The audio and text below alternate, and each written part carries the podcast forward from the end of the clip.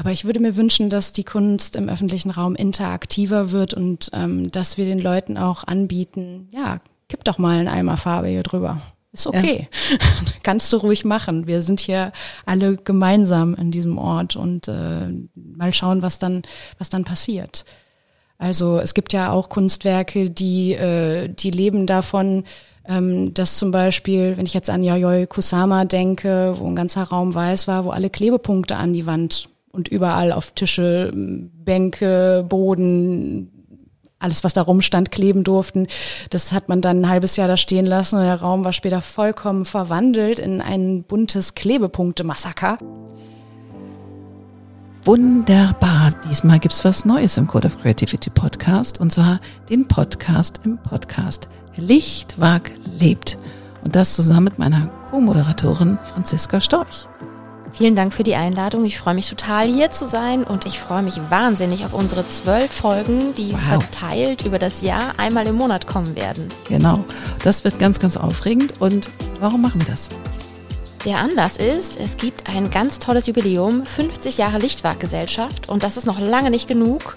Vor 170 Jahren wurde auch Alfred Lichtwag geboren, der Namensgeber der Lichtwag-Gesellschaft. Bam, dann würde ich sagen, freuen wir uns auf die tollen Gäste und ich sag mal, bis bald. Herzlich willkommen zu einer neuen Folge von Lichtwag lebt, der Podcast im Podcast. Und heute haben wir eine spannende Künstlerin bei uns.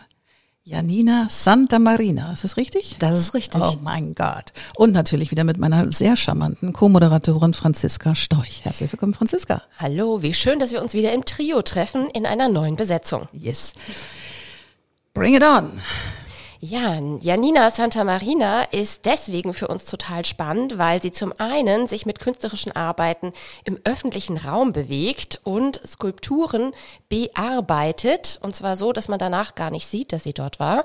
Aber während sie dort ist, es jede Menge zu erleben gibt. Und zum anderen arbeitet sie auch mit der Lichtwag-Gesellschaft zusammen und hat daher jetzt gerade ganz frisch ein neues Format, einen Pilot gemeinsam mit der Gesellschaft entwickelt. Und da werden wir auch gleich noch ein bisschen was zu hören. Wie aufregend. Ja, vielen Dank, dass ich hier sein darf. Sehr, sehr gerne. Wir freuen uns einen Ast. Was, was machst du denn Spannendes, Spannendes für die Lichtwerkgesellschaft? Erzähl mal. Also im Moment arbeite ich mit äh, einer Gruppe Jugendlicher in Kaltenkirchen, mhm. einer Flex-Klasse ähm, einer Gemeinschaftsschule im Marschweg. Was ist eine Flex-Klasse? Eine Flex-Klasse ist eine Klasse, die nochmal nach der regulären Schulzeit ein extra Jahr bekommen hat, um den Abschluss nochmal ah, anzugehen. Ah, okay. Die sich also wirklich in einer neuen Konstellation, in einer neuen Klassenkonstellation ähm, zusammenfinden, auch äh, einen Vertrag aufsetzen, ne, dass wow. sie jetzt äh, wirklich gemeinsam angehen wollen und ähm, dann in dieser neuen Klassenkonstellation nochmal in einem neuen Schonraum Raum sozusagen die Gelegenheit haben. Wie ähm, großartig ist das denn? Ist das, ist das äh, schon State of the Art? Also ist das schon, gibt es das schon überall solche Flex-Klassen? Also ich bin mir da nicht ganz sicher. Also in Schleswig-Holstein ist das äh, scheinbar, in Kaltenkirchen ist das jetzt nicht der erste Jahrgang. Ja. Ähm, ich weiß nicht, wie es in Hamburg aussieht. Okay. Und was machst du mit denen?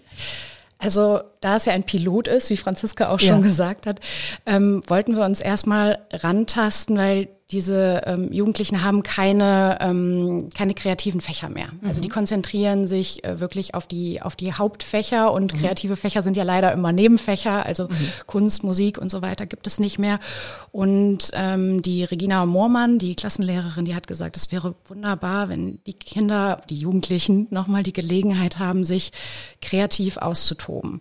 Und ähm, da sind wir jetzt gar nicht mit so einem festen Konzept rangegangen, die müssen jetzt dieses oder jenes leisten, wenn ja. sie in diesem Kunstkurs sind, ähm, sondern es geht vielmehr darum, kreative Methoden an die Hand zu geben. Schön. So also das erste, was wir zum Beispiel gemacht haben, war ähm, dass ich Skizzenbücher verteilt habe und erklärt habe, wie man mit einem Skizzenbuch zusammenlebt.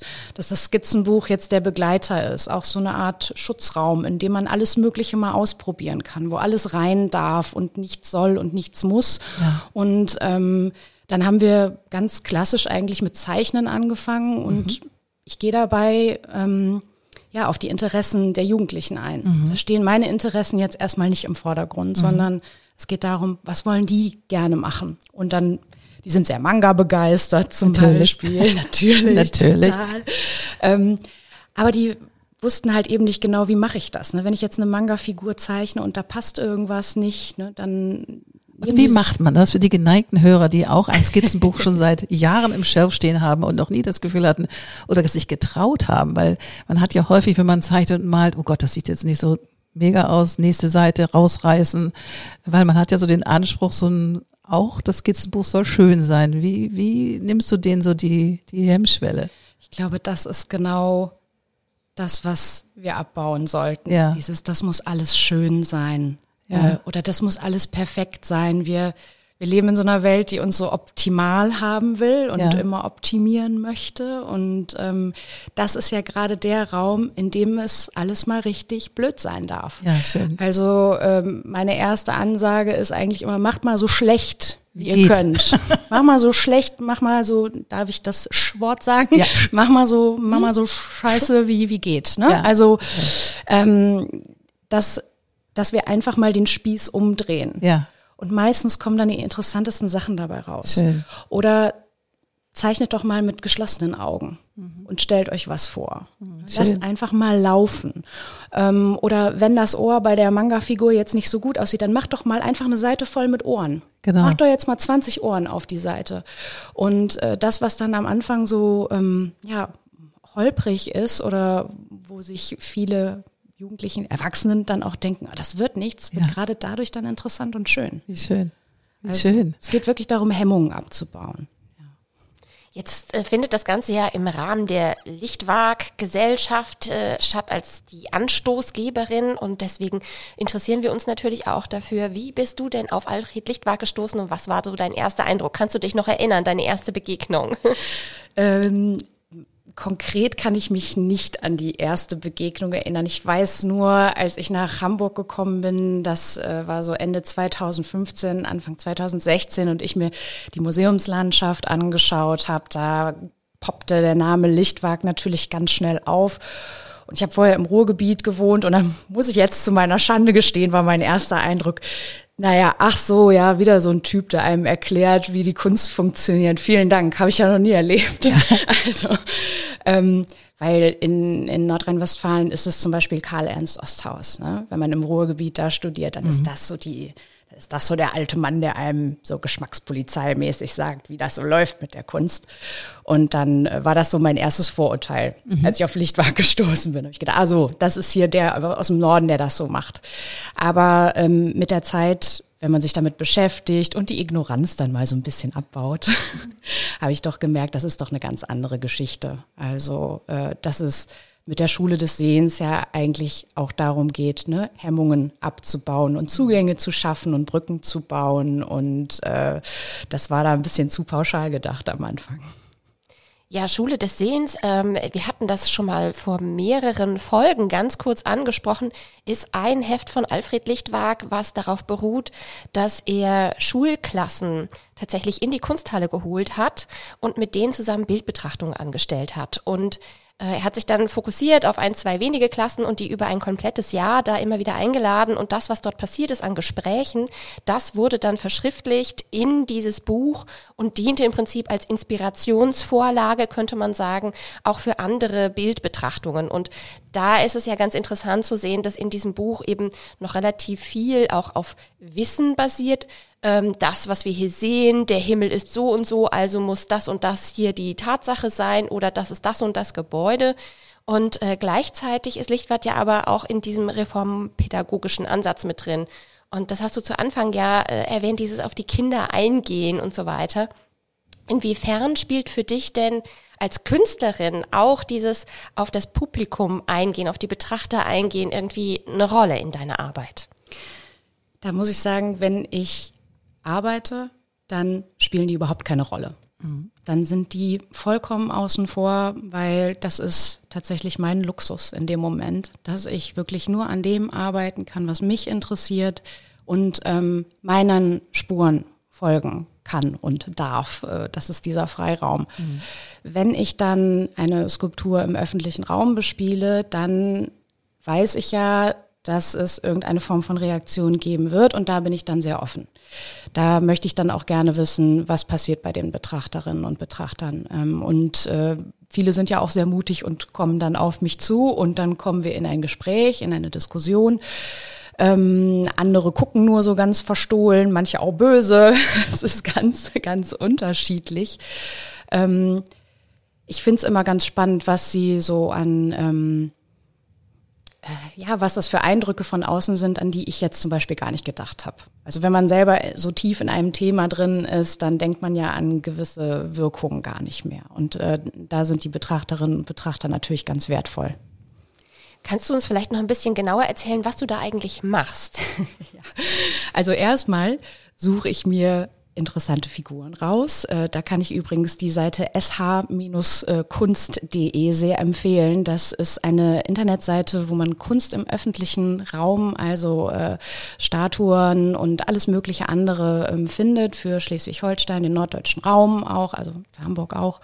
Und ähm, in Corona-Zeiten war ich aber selber auch viel spazieren unterwegs und habe dann ähm, viele nackte Frauenfiguren entdeckt in Hamburg, die so okay. durch die Parks tanzen wow. und da dekorativ rumliegen und einfach äh, sehr schön und äh, sehr kantenlos sind und auch äh, ja eigentlich keine äußeren Geschlechtsmerkmale aufweisen. Also da fehlt zum Beispiel die Vulva, die haben wunderschöne Brüste, die haben wirklich einen wunderschönen Körperbau, aber der ist nicht mal mit einem Strich das Geschlechtsteil angedeutet. Das wow. fand ich sehr seltsam irgendwie. Und ich habe auch festgestellt jetzt im Laufe der Zeit, das sind tatsächlich auch immer wieder dieselben Bildhauer und Schüler von denen, die dann im öffentlichen Raum auch ausgestellt werden und die sich immer so, so Frauenfiguren dann ausdenken.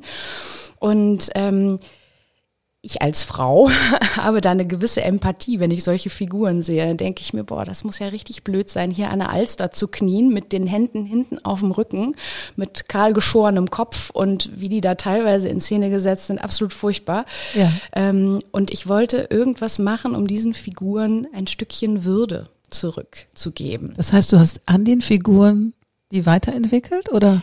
Ich äh, habe ähm, seit, seit einiger Zeit arbeite ich mit Plastik als Material, mit Handtragetaschen und Plastiktüten und verknote und verwebe die zu Plastikornamenten und Strukturen. Das sind okay. richtig große Strukturen, die wie eine Art schwerer Stoff auch fallen. Ah, okay. Und die habe ich für die Figuren verändert, weiterentwickelt, immer mal vergrößert, mal hier ein Stück dran gesetzt, mal da was weggenommen, um die an die Form der Figuren anzupassen. Und ähm, zum Beispiel die Figur an der Alster, die ich jetzt gerade erwähnt habe, die da so knie die habe ich einmal ummäntelt mit einer roten Plastikstruktur. Der Kopf hat noch rausgeschaut und, ähm, und die sah wirklich aus wie warm eingepackt. Ach, und das war richtig befriedigend, die dann da so zu sehen.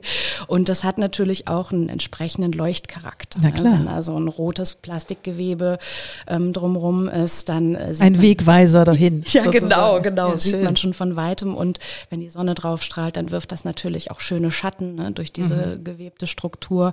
Und die Figuren haben auf einmal eine ganz andere Wirkung bekommen. Mhm. Die Konzentration geht aufs Gesicht, die Konzentration geht wirklich auf den Charakter und vom Körper weg. Mhm. Und dann kommen für mich da auch viele Fragen. Ne? Wenn eine Figur zum Beispiel kein Geschlechtsteil hat, ist sie dann eigentlich nackt? Ist sie dann eigentlich auch eine Frau? Was ist das für ein dekoratives Wesen, was wir mhm. uns dann zum Beispiel an die, an die Alster stellen? Knien. Und wie lange bleibt dann dein Kunstwerk an dem jeweiligen Objekt? Solange ich da bin. Ah, okay. Das heißt, wenn du gehst an dem Tag, ist es wieder weg. Genau, dann nehme ich es wieder wow. mit. Wow. Und äh, dann ist es auch wirklich schön, dass man Stop-Motion-Aufnahmen davon machen kann. Ja. Ich mache natürlich Fotos, Stop-Motion-Aufnahmen, guck, wie die Leute reagieren, ähm, schau, wie das Licht sich auf der Figur verändert und ähm, ja, und dann kommt man auch in interessante Gespräche. Und wie sieht so ein Tag, ähm, du und das und die Statue oder die, das Objekt aus? Also startest du morgens um fünf und ähm, nimmst den ganzen Tag mit? Zum Beispiel. Ja. Ja, also ich äh, man sollte vor zwölf auf jeden Fall immer schon alles aufgebaut haben, Ja. weil wir dann den höchsten Sonnenstand haben. Ja, ähm, meistens bin ich tatsächlich so ab neun dann unterwegs, guck mir die verschiedenen Kamerawinkel an, schau auch, ob das, was ich da jetzt abgemessen und äh, gewebt oder mir ausgedacht habe, auch jetzt wirklich an der Figur funktioniert. Ich fahre also zwei, dreimal vorher hin, nehme Ja. Maße, arbeite dann an der Struktur, passe die an und dann sehe ich auch immer, ah, hat das jetzt funktioniert, wie ich mir das gedacht habe oder nicht. Dafür brauche ich ein bisschen Zeit, um das zu montieren. Ähm, und dann, äh, ja, und dann wird gefilmt. Ich habe meinen Kaffee dabei, ich habe was zu essen mit. Ja. Ähm, ich stelle mich dann da mal in die Nähe, manchmal auch so ein bisschen versteckt und gucke dann halt, was passiert. Abgefahren. Und ist es so, dass, dass du, äh, gibt's das irgendwie, ist das katalogisiert, was du schon alles gemacht hast? Also gibt es eine Website, wie man sich das angucken kann? Ja, also man kann das auf meiner Website sehen, Ja. auf janinasantamarina.com. Werden wir alles in die Shownotes packen? Wunderbar. Ist ja klar. Oder auf meiner Instagram-Seite, das ist natürlich noch ein bisschen äh, Aktueller. tagesaktueller. Ja, sehr schön. Jetzt würde ich aber gerne doch nochmal dir auf den Zahn fühlen. Wie sind denn die Reaktionen der Leute, die diese Kunstwerke sehen? Oh, total unterschiedlich. Äh, was ich sehr witzig fand, waren zum Beispiel mal ein paar alte Frauen, die mir gesagt haben, dass es ja ganz schön zugeknöpft ist, was ich mache. Warum will ich denn die nackten Damen jetzt hier bedecken? Das ist ja also sowas von unaufgeklärt.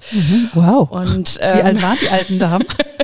Ach, die waren ja so um die 70, würde ich sagen. Wow, wow. Ähm, fand ich ganz lustig. Und dann habe ich dann aber nochmal so das, die Struktur hochgehoben und dann haben wir uns mal diese Geschlechtsmerkmale nochmal angeschaut und geguckt, Ja. ja. ist sie denn jetzt wirklich nackt? Glauben Ja. Sie das wirklich? Ne? Und äh, wahrscheinlich, Sie haben das auch gesagt, weil das war mal so eine weiße Struktur und das sah so ein bisschen häkeldeckenmäßig aus. Und ich Ja. glaube, das war so der Eindruck.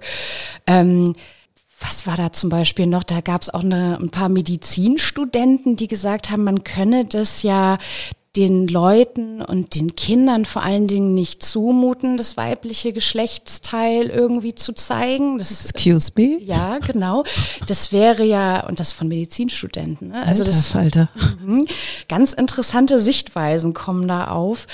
Ähm, ich hatte bisher tatsächlich nur einmal eine ganz negative Reaktion von einer Frau, die das dann abreißen wollte und mir gesagt hat, ich hätte keinen Respekt vor der Kunst. Interessant. Ähm, ja, fand ich auch ganz, äh, ganz witzig, weil es geht ja bei meiner Arbeit auch darum, etwas nicht Invasives zu machen. Also ich gehe ja nicht mit einer Spraydose auf die Skulptur zu und will die verändern, sondern ich mache damit ja auch auf Figuren aufmerksam, die schon lange da stehen und die von Betrachterinnen und Betrachtern, die so auf ihren täglichen Wegen unterwegs sind, gar nicht mehr gesehen werden. Ja. Also das ist ja ein neuer Fokuspunkt. Na klar. Und die war ganz erbost. Aber ich glaube, die war auch glücklich, dass die Gelegenheit hatte, mal jemanden anzuschreien. so, Ja, hilft weil- ja auch, hilft ja manchmal, ne, so therapeutisch. Ähm, ich hatte aber auch schon ähm, viele, äh, viele sehr positive Reaktionen, muss ich sagen. Leute, mit denen man einfach ins Gespräch gekommen ist. Das finde ich ja das Coole daran. Also, dass du einfach ins Gespräch gehst über etwas, wo du halt wahrscheinlich häufig vorbeiläufst oder schon 300.000 Mal gesehen hast auf dem Weg um die Alster oder wo auch immer es ist. Glaube ich, das ist ja das Berührende und das Beglückende. Ja. Ja, wir haben bei uns im Viertel, wo ich wohne, haben wir ja ganz viele Stolpersteine. Es ist das ehemalige jüdische Viertel. Unter anderem, also jedenfalls in dem Bereich, wo ich wohne. Und neulich an einem Sonntagnachmittag ähm, stand da ein älterer Herr und bückte sich über den Stolperstein, der direkt vor meinem, vor meinem Haus ist. Und der war auch schon bestimmt so in den 70ern. Und dann sagte er, hey, habe ich ihn angesprochen, weil der, der sah mich aus dem Haus kommen und flüchtete gleich von, von unserem Gartenzaun weg. Und dann sage ich, Entschuldigung, wollen wir einmal kurz darüber sprechen? Weil ich hatte mich erkundigt, wer dort gewohnt hat und wo sie gewohnt hat und was sie gemacht hat und so weiter. Es gibt ja diese App über die Stolpersteine, wo du das nachgucken kannst. Und da entspann sich über diesen Stolperstein ein so wundervolles Gespräch an einem unerwarteten Sonntagnachmittag, wo ich eigentlich mit dem Hund rausgehen wollte. Und das fand ich so, also diese Stolperstein-Idee finde ich so genial. Ich finde sie wirklich genial. Und weil es ist ein aktives Nicht-Vergessen, weil du stolperst halt immer wieder drüber. Und, und immer wenn neue dazukommen, sehe ich das auch im Viertel. Also das fand ich ganz, ganz beglückend. Also einfach darüber in Kontakt zu treten und sich auszutauschen. Das ist sowieso immer ein sehr beglückender Moment, wenn man über ein Kunstwerk Total. zusammenkommt, weil da haben wir direkt eine Gemeinsamkeit. Na klar. Das ist ein verbindender Moment, ja. Kunst im öffentlichen Raum ist sowieso was sehr Spannendes, weil sie ja zum einen nicht geschützt ist. Und äh, das hattest du vorhin schon angedeutet. Also diese Kunstwerke sind teilweise eben auch ja äh, Wut ausgesetzt. Also die ja. werden besprayt, äh, da werden Dinge abgebrochen, wow. da werden Dinge abgesägt, da wird was zugesteckt und so weiter. Ähm, teilweise geht es in perverse Richtungen, teilweise geht es einfach in belustigende Richtungen und so weiter. Und auf der anderen Seite ist es die Möglichkeit, dass Kunst eben aus dem Museum rausfällt, mhm. den, den äh, Menschen einfach vor die Füße. So. Und äh, sie werden mit Kunst konfrontiert, ganz ungewollt. Und das ist das Schöne, was du sagtest, äh, das Kunstwerk steht dort und gerade auch durch die Patina passt sich das immer mehr der Umgebung an und hebt sich überhaupt nicht davon ab. Und du hast erzählt von weißen und von roten, ähm, ja, Plastik, Geweben, sag ich mal, die du auf der Skulptur anbringst und durch die Farbigkeit wie so eine Ampel leuchten die auf einmal, wie so eine Signalfarbe und alle bleiben stehen. Stopp, rot hier. Ja, genau. Achtung, Achtung. Und äh, das ist auf jeden Fall, finde ich, ein ganz, ganz interessanter und wichtiger Aspekt, eben wie wir Kunst im öffentlichen Raum betrachten und dass wir eben nicht nur dran vorbeirennen, sondern dass wir wirklich einmal stehen bleiben und uns etwas auffällt. Und du sagtest, dir ist dieser, ich nenne es mal Barbie-Effekt aufgefallen. ja, also, genau. Die, die Figuren sind zwar nackt, aber irgendwie scheut man sich davor, äh, ja, die Geschlechtlichkeit dann doch irgendwie darzustellen, darzulegen. Und ähm, es gab ja hier in Hamburg schon relativ lange auch Projekte, äh, groß angelegte Projekte für Kunst im öffentlichen Raum. Und äh, im Prinzip, um die Kunst immer wieder an die Leute ranzuführen. Und da würde ich gerne den Bogen nochmal schlagen zu der letzten Folge, die wir aufgenommen haben. Und zwar ging es da um äh, Alfred Lichtwachs Wirken im öffentlichen Raum über Parks und Gärten und äh, auch über Alsterläufe und diese ganzen Sachen. Und da finde ich ganz interessant, dass dieser Stadtpark, den wir heute Stadtpark nennen, also den hat Lichtwag wohl entworfen in seinen Grundideen, Grundzügen. Ähm, äh, jemand anders, ein Architekt, hat den dann auch wirklich verwirklicht. Aber äh, in einer Dissertation hat sich jemand wirklich mal mit Lichtwags Parks auseinandergesetzt. Und dieser Helmut Klausch, der hat das wunderschön zusammengefasst, dass der die Parkidee von Lichtwag im Prinzip so vier Punkte erfüllt. Also der Park äh, dient ganz vielen verschiedenen Zwecken. Äh, und so ein Zweck kann auch Entspannung oder äh, Genuss sein, wie wir letztes Mal gelernt haben. äh, der Park ist regelmäßig geformt, also äh, jede Fläche hat irgendwie ihre eigenen äh, Zweck und äh, läuft nicht einfach so ineinander über, sondern es gibt sehr viel Geometrie da drin. Der Park ist ein Raumkunstwerk und das finde ich total spannend, denn der geht eben nicht nur in die Fläche, sondern auch in die Höhe, hat verschiedene Dimensionen, Ausbreitung und so weiter. Und Raumkunst, finde ich, da sind wir genau bei dir an der Schnittstelle. Mhm. Und der Park ist entwicklungsfähig. Und das finde ich, da sehe ich auf jeden Fall eine große Schnittmenge zu dir. Diese Entwicklungsfähigkeit zu sagen, wir müssen erst mal gucken, wie reagieren die Leute auf das, was wir hier angelegt haben? Brauchen die was anderes? Brauchen die mehr? Wir wollen den Kunst irgendwie auch zwischen die Blumengärten stellen, aber was passiert damit? Brauchen die mehr Kunst? Brauchen die andere Kunst? Ähm, wie, wie läuft das? Und ich finde, da bist du an einer total äh, spannenden Schnittstelle. Wenn du könntest. oh. Jetzt kommt, wünsch dir was. genau. Jetzt wünsch dir was. Ähm, wie würdest du die Kunst im öffentlichen Raum in Hamburg verändern? Oh. Nicht nur für einen Tag. Wenn ich könnte. ich glaube, ich würde viel mehr interaktive Kunst in den öffentlichen Raum stellen. Weil sobald ich Kunst in den öffentlichen Raum stelle, muss ich damit rechnen, dass sie interaktiv wird. Dass jemand zum Beispiel den dicken Zeh, der rausguckt, immer anfasst und die ja. Patina abrubbelt oder dass da jemand vielleicht auch mal despektierlich ist und mal Farbe drüber kippt. Ähm, oder dass Kinder da draufklettern oder wer auch immer. Ja. Ähm, ich glaube, ich fände Klangkunst im öffentlichen Raum super dass wir mal an bestimmten Windschneisen, da gibt's ja so ein paar in Hamburg, vielleicht mal so ein paar äh, Windobjekte zum Beispiel aufstellen oder auch mal so einen großen Tunnel, in den man sich reinstellen kann und mal reinrufen kann, dass wir die Leute mal wirklich so ein bisschen aktivieren mit, mit Kunst und nicht nur diese ganzen hübschen, sehr dekorativen ähm, Menschen, die, das ist natürlich auch schön, wenn die da so ne, durch den Park tanzen. Das hat auch seine Daseinsberechtigung. Das ist ja auch ein Stück Historie. Aber ich würde mir wünschen, dass die Kunst im öffentlichen Raum interaktiver wird und ähm, dass wir den Leuten auch anbieten, ja, kipp doch mal einen Eimer Farbe hier drüber. Ist okay. Ja. Kannst du ruhig machen. Wir sind hier alle gemeinsam in diesem Ort und äh, mal schauen, was dann, was dann passiert.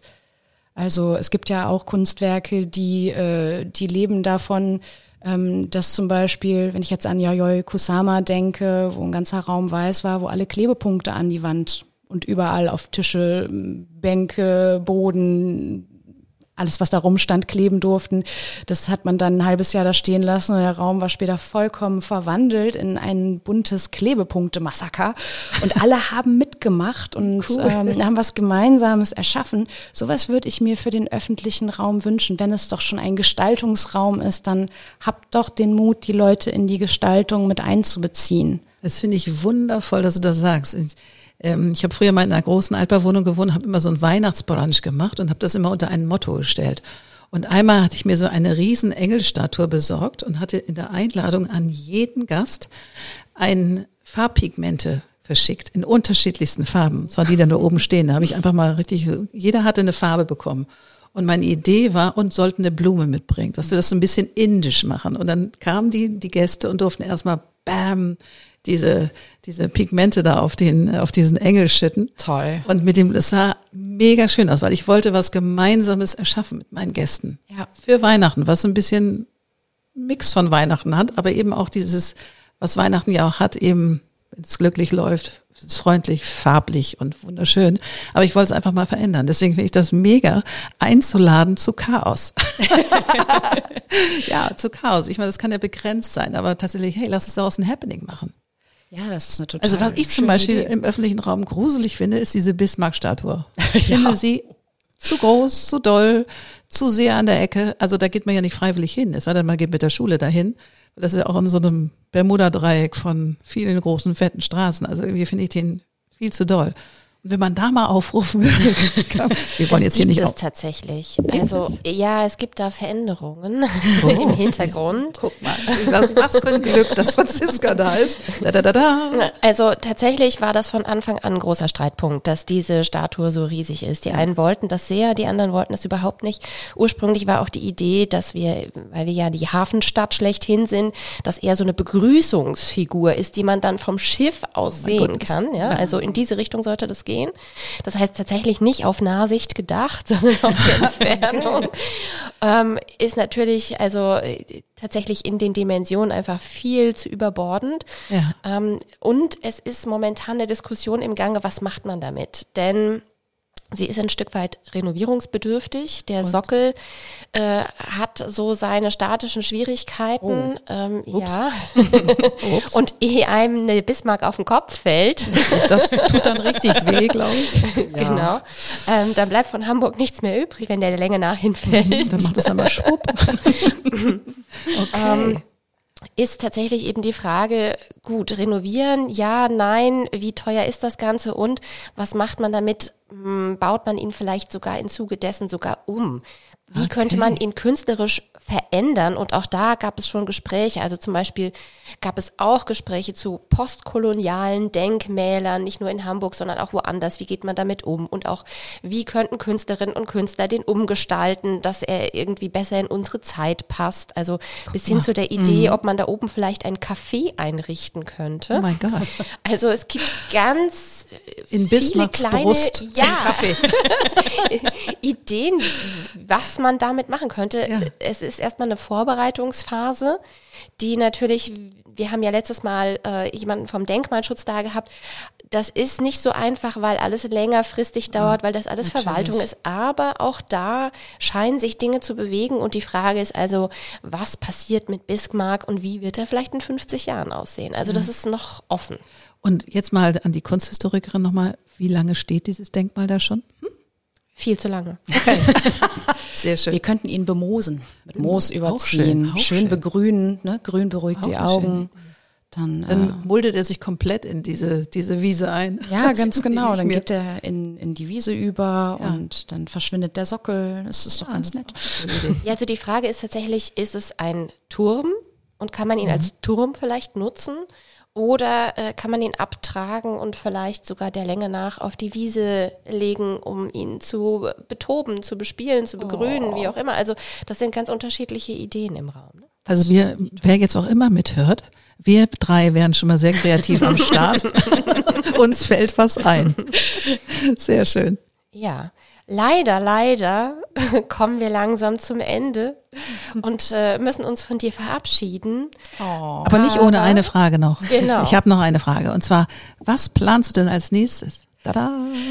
Ja, jetzt habe ich ein klein bisschen das Material verändert. Ich habe Okay. ja vorher immer Plastikstrukturen ähm, geknotet und dabei sind immer so kleine Abfallschnipselchen entstanden. Und jetzt habe ich eine Methode gefunden, wie ich diese kleinen Schnipselchen äh, schön äh, zusammennähen kann. Also Patchwork aus Plastik? Ja, sozusagen, Ja. genau. Und da, da entstehen auch ganz interessante Strukturen, wenn das Licht durchfällt. Und äh, jetzt äh, bin ich gerade dabei, das so ein bisschen bisschen mal zu gucken, wie kann ich das denn auf Statuen anwenden. Und ich habe schon ein paar ganz interessante in Dulsberg äh, jetzt gefunden, ähm, die darauf warten, bespielt zu werden. Und äh, ich habe mir noch einen Haufen Tüll gekauft. Also mal schauen, was als nächstes passiert. Ich Wir bleiben definitiv gespannt. Und Franziska hat das letzte Wort.